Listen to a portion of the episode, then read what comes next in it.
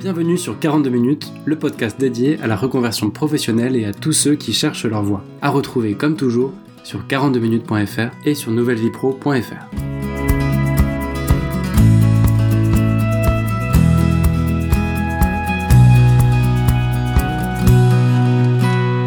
Bonjour à tous, bienvenue dans cet épisode qui sera dédié à la motivation et à comment on réussit à avancer même quand on tourne à vide que rien n'avance dans la vie. Alors pourquoi cet épisode? Pourquoi ce sujet? Il y a deux raisons. Je trouve qu'il y a beaucoup de matière sur la motivation. On lit beaucoup de choses, on voit beaucoup de choses sur YouTube. Il y a beaucoup de livres, beaucoup de blogs qui en parlent. Beaucoup d'experts du développement personnel travaillent ce sujet-là, mais au final, je trouve que c'est assez peu exploitable. Je vais aller plus en détail après. Puis la deuxième raison, c'est tout simplement que moi, ça fait trois semaines que j'ai pas fait grand chose pour le podcast. Donc, je suis le premier à être victime de cette procrastination, du fait de tourner parfois un petit peu à vide, alors que pourtant c'est un projet qui me passionne. Et donc, je trouvais ça assez marrant de vous faire part de mon cheminement et aussi de tous les petits trucs que j'ai pu découvrir au fil des années qui fonctionnent pour moi et qui peut-être fonctionneront aussi pour vous. Alors, pourquoi est-ce que je vous dis que je trouve que le sujet est mal traité En fait, il y a beaucoup de choses qui existent sur le thème de la motivation, mais souvent ça va prendre des formes que je trouve assez peu efficaces. En tout cas, moi j'ai du mal à les mettre en application dans ma vie. Je vous donne quelques exemples. Euh, pour moi, le truc type, c'est le topito des bonnes habitudes, les top 10 des habitudes des gens qui réussissent, ou euh, le top 10 des trucs à faire pour réussir sa vie, ou euh, le top 10 des choses à ne pas faire ou à faire si vous voulez être sûr de tout rater. C'est souvent sous forme de liste à l'après-vert. Et on va lire ça, moi je lis ça, je me dis, oh, c'est dingue, si je réussis à faire tout ça, ma vie va complètement décoller. Et puis en fait, bizarrement, bah, ça marche pas. Sans doute que ça doit être adapté à d'autres, ou que ça doit être adapté aux gens qui ont écrit ça. Ça fonctionne pour eux, mais pas pour moi. Les listes à l'après-vert de bonnes habitudes, les sortes de to-do list des trucs à faire pour booster sa vie. Chez moi, ça prend pas, c'est trop théorique, c'est peut-être pas assez pratique, pas assez concret. Voilà. Euh, première chose, c'est ça. La deuxième chose, ça va être toute la mouvance des morning routines de tous les gains de temps, les gains d'efficacité en tout genre. Alors là-dessus, moi, je suis toujours un peu surpris parce que, au final, j'ai la conviction qu'on peut accomplir des grandes choses sans forcément devenir une machine et un robot et se réveiller à 5 heures du mat et dormir 3 heures par nuit et avoir un emploi du temps qui ressemble à celui d'un robot euh, ou d'une appli d'intelligence artificielle plus que celui d'un être humain. Moi, je suis un peu vent debout contre ça. Alors, la principale raison, c'est que ça fonctionne pas pour moi, hein, donc c'est pour ça que j'ai un petit peu de mal mais j'ai aussi du mal dans le fond avec cette notion de dimensionner complètement sa vie pour euh, accomplir, exécuter trois fois plus, trois fois mieux et, euh, être en permanence dans l'excellence, dans l'efficience. Je, je, pense que tout ça, c'est une erreur de focus. Je pense qu'on peut vivre normalement et se mettre sur une route qui nous emmène très très loin sans pour autant devenir une machine à exécuter. Deuxième raison pour laquelle je trouve que le sujet est aujourd'hui un petit peu maltraité. Puis la troisième chose, ça va être tous les petits coups de boost un peu court terme.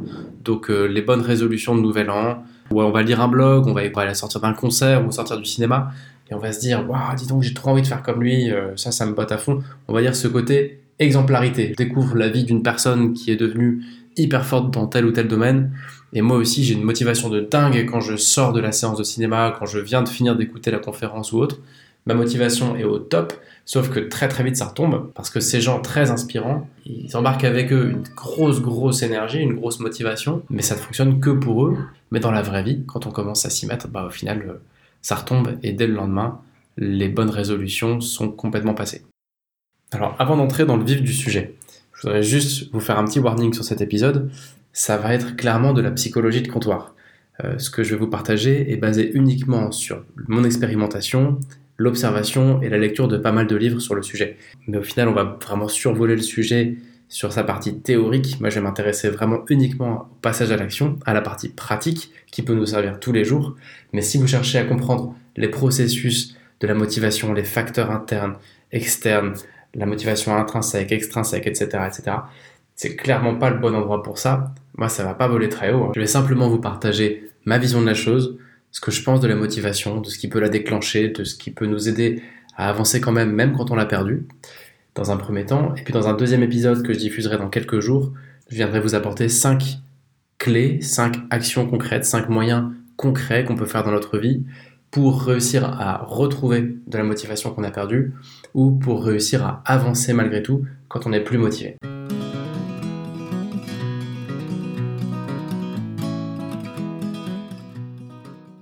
Alors revenons-en à nos moutons.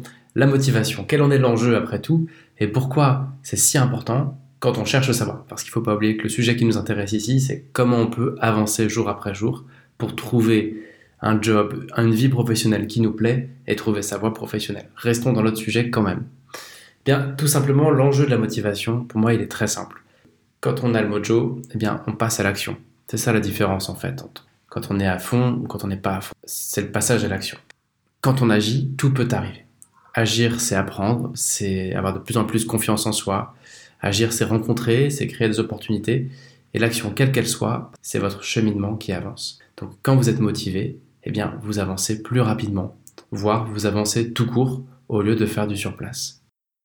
Je pense qu'au final, le besoin de trouver de la motivation est assez récent. Sans vouloir faire une grande étude sociologique, quand je me projette un petit peu sur les générations passées, nos grands-parents et nos parents, dans leur vie professionnelle, il y avait quand même une certaine stabilité, une certaine régularité, et je pense qu'il y avait plus de tradition, plus d'habitude. Donc au final, la motivation avait peut-être un rôle un peu secondaire dans une vie professionnelle. Les générations d'après, les millennials et ceux qui suivent, on est les premières générations à avoir autant de champs possibles. Donc c'est une énorme chance parce qu'on peut explorer énormément de choses. Mais en revanche, il y a tellement de possibilités que pour tout chemin, pour tout choix, pour toute voie professionnelle, la motivation et la capacité à tracer sa route est devenue essentielle. Beaucoup plus qu'autrefois, je pense. Et donc ça, c'est très bien. Sauf qu'au final, c'est pas toujours facile. C'est pas toujours non plus naturel de créer et de conserver cette flamme pendant de nombreuses années pour un projet ou pour une orientation bien précise.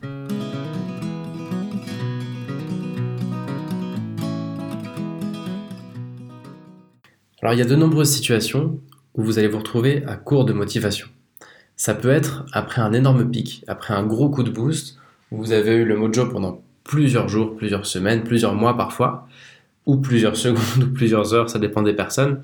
Vous avez été vraiment à fond, mais là voilà, tout simplement, bah, vous commencez à redescendre un petit peu, vous êtes dans le creux de la vague, et vous vous demandez un petit peu où aller trouver la ressource pour continuer à travailler, continuer à avancer sur ce que vous faisiez. Donc ça, c'est la version sympa, la version cool de la baisse de motivation. Il y a une autre version qui existe tout autant et qui est beaucoup moins fun, c'est le manque de motivation prolongé, triste, dépressif, n'ayant pas peur des mots, hein, qui est dû à une situation difficile que vous vivez actuellement et qui fait que vous avez perdu complètement le, que vous n'avez plus de jus et que vous ne réussissez plus à trouver la ressource pour avancer. Les causes sont différentes, mais dans les deux cas, le constat sera le même, votre motivation a disparu et vous savez pas trop ni pourquoi, ni comment, ni comment euh, continuer à avancer. Alors quelle que soit votre situation, détendez-vous, pas de panique, parce que la première chose c'est que c'est normal, euh, ça fait partie, je pense, de notre fonctionnement humain. Et la deuxième bonne nouvelle, c'est que comme vous le verrez, il y a des façons concrètes, des moyens très pratiques de continuer à avancer malgré tout.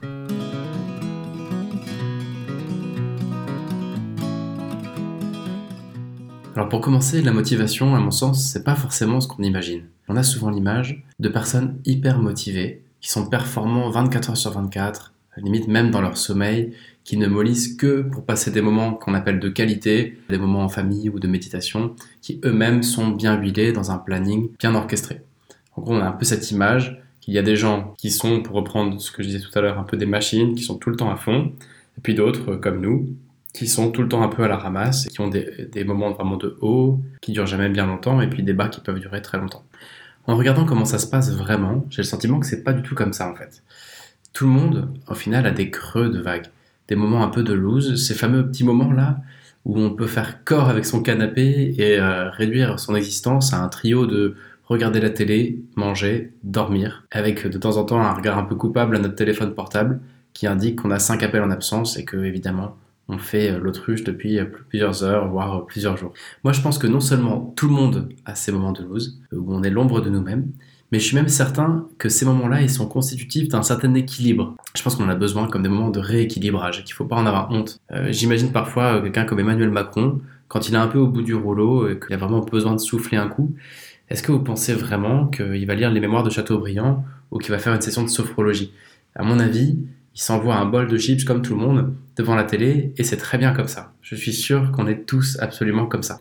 À mon sens, le vrai sujet donc n'est pas vraiment de rester à fond tout le temps sur tout. Ce serait même super flippant si ça arrivait. On va laisser ça aux machines. Le vrai sujet, c'est plutôt d'accepter qu'on a des hauts et des bas. Et il y a bien en effet des gens qui sont plus souvent en haut que d'autres. Alors comment ça se fait? Bah, À mon humble avis, la raison est très simple, c'est qu'ils savent comment on sort la boucle de quand on est en bas.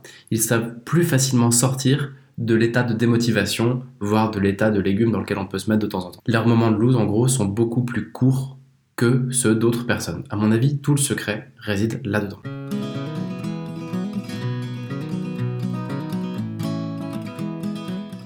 Alors du coup, on a parlé de l'enjeu de la motivation, mais quel est l'enjeu de se redonner de la motivation? Quel est l'enjeu de réussir à relancer la machine une fois qu'on est justement dans ces moments-là, dont on a vu qu'on en avait peut-être besoin, mais n'empêche qu'ils sont quand même pas très constructifs pour nous Moi, je ferais bien un parallèle avec l'amour. À quoi ça sert en fait de cultiver l'amour? Il y avait un prêtre qui s'appelait Denis Sonnet et qui présentait le couple avec une vision que je trouvais assez intéressante. En fait, il expliquait que quand on tombe amoureux, tout roule nickel, on est sur un petit nuage pendant plusieurs mois, plusieurs années. Bon, il y en a qui disent que l'amour dure trois ans, on n'a qu'à dire pendant trois ans on est à fond, tout va bien. La vie est facile, l'amour est facile. Puis au bout d'un moment, invariablement, on va tomber face à un mur, et il y a juste une disparition pure et dure de l'amour. On se demande un peu pourquoi on a choisi cette personne, qu'est-ce qui se passe, pourquoi la flamme a disparu, on commence à se poser plein de questions, et là il y a deux solutions au final. Soit on trouve les moyens de relancer la flamme, soit on craque, on retombe amoureux de quelqu'un d'autre, et là, de nouveau, c'est facile pendant un certain temps. La flamme est repartie. On se dit, ah ouais, j'ai bien fait de rompre et de repartir avec quelqu'un d'autre.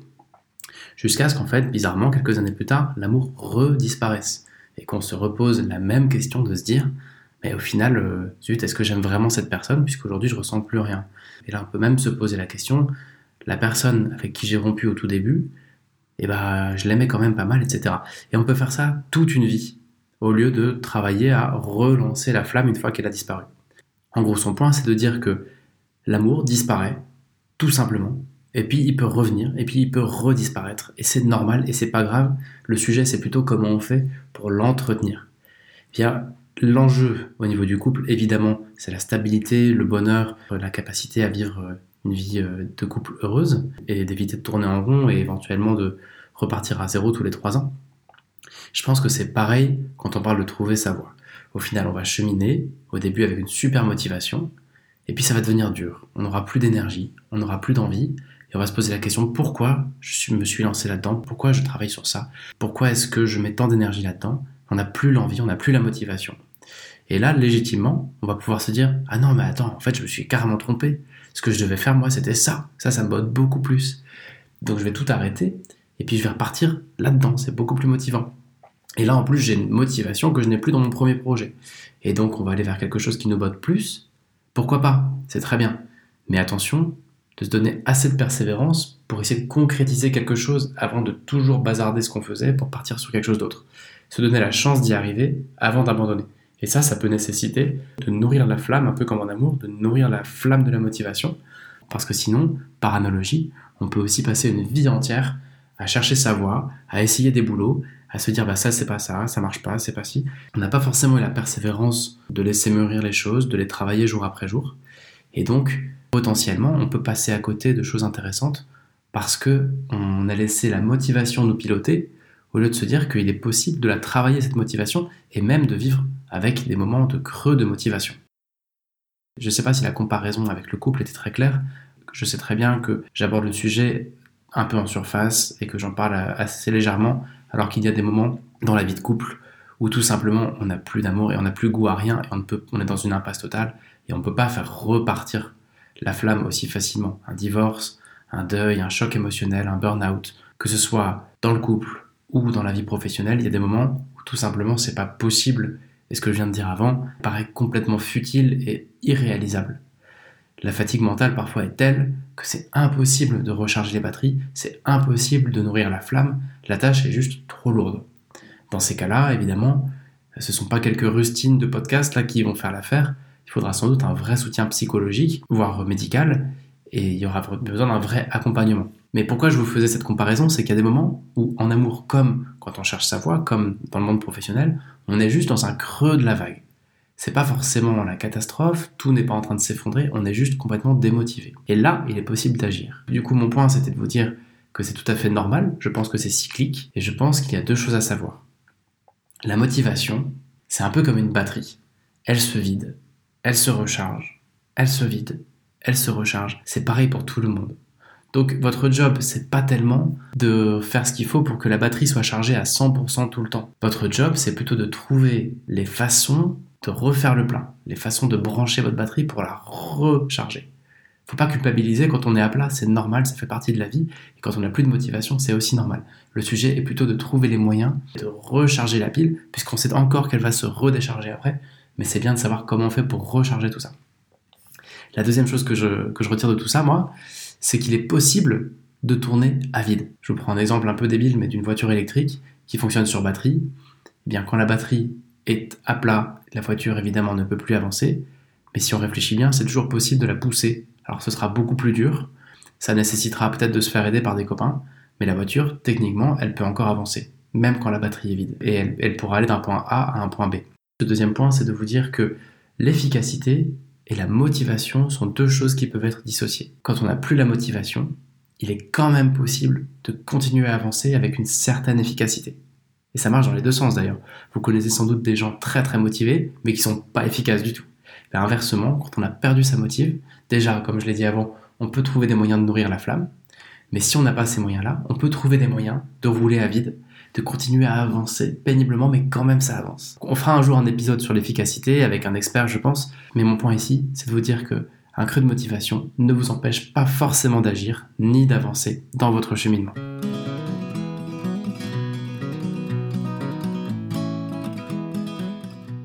J'irai pas plus dans le détail sur cet épisode. Promis, je vais le diffuser avant la fin de la semaine.